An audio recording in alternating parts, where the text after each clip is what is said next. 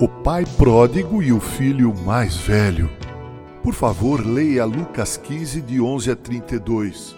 Como já tivemos a oportunidade de ouvir, o filho perdido voltou arrependido para a casa paterna ele sabia no fundo do seu coração que seu pai o trataria com mais decência e justiça do que a forma com que ele era tratado naquele país distante, para onde havia ido e lá gastou de forma dissoluta a parte que lhe cabia na sua herança. Ao recebê-lo de volta, da forma como o recebeu, o pai foi pródigo em alegria, pródigo no amor e também no perdão. Esse pai da parábola contada por Jesus é Deus. O filho perdido são todos os descendentes de Adão. Como representante de toda a raça humana por ter pecado, ele foi o primeiro filho perdido de uma humanidade perdida. Todavia, nossa atenção agora se volta na parábola do filho pródigo ou filho perdido para o filho mais velho e sua atitude de indignação e de revolta contra o pai. Jesus conta que o filho mais velho estava no campo e, quando se aproximava da sua casa, ouviu um som de festa, música e danças. Ele então perguntou a um dos criados do que se tratava e o criado lhe disse que seu irmão havia voltado e que o pai, cheio de júbilo e alegria, preparou uma festa por causa disso. Jesus diz que o irmão mais velho ficou indignado e se recusava a entrar na festa, mas o pai falou com ele no afã de que ele mudasse de atitude. A resposta do filho mais velho ao pai foi terrível. Ele disse: Há tantos anos que te sirvo sem jamais transgredir uma ordem tua, e nunca me deste um cabrito sequer para alegrar-me com os meus amigos. Vindo, porém, esse teu filho que desperdiçou os teus bens com meretrizes, tu mandaste matar para ele o novilho cevado? Lucas 15, 29 e 30. O pai ouviu com atenção.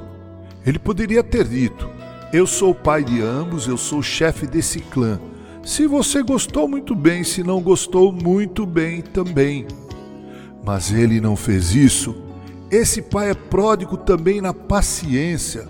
Veja o que ele diz ao filho mais velho: meu filho, tu sempre estás comigo, tudo que é meu é teu.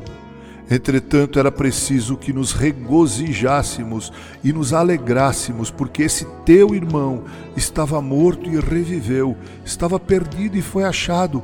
Lucas 15, 31 e 32. Como já vimos, o pai nessa parábola é Deus. O filho perdido e que for achado é todo aquele que, arrependido, reconhece no pai a fonte do amor e do perdão e, assim confiado, se volta para ele. Mas quem é o filho mais velho nessa parábola? A resposta está nos dois primeiros versículos do capítulo 15 de Lucas. Lucas diz que sua audiência era composta de publicanos e pecadores e que por isso os fariseus e os escribas murmuravam contra Jesus. Então Lucas registra o seguinte preâmbulos às três parábolas do capítulo 15 do seu evangelho: a parábola da ovelha perdida, a parábola da dracma perdida e também a parábola do filho pródigo. Diz Lucas o seguinte: então Jesus lhes propôs essa parábola. Portanto, Jesus estava se dirigindo a esses religiosos, fariseus e escribas, ao contar essas três parábolas. Fiados nisso, entendemos que o filho mais velho representa os judeus que discriminavam os gentios e lhes negava qualquer possibilidade de reconciliação destes com Deus, encarnados nas figuras dos fariseus e dos escribas que o ouviam. Jesus, nessa parábola, afirma aos fariseus e escribas que os gentios arrependidos de seus pecados podem se aproximar de Deus e serem acolhidos por Ele.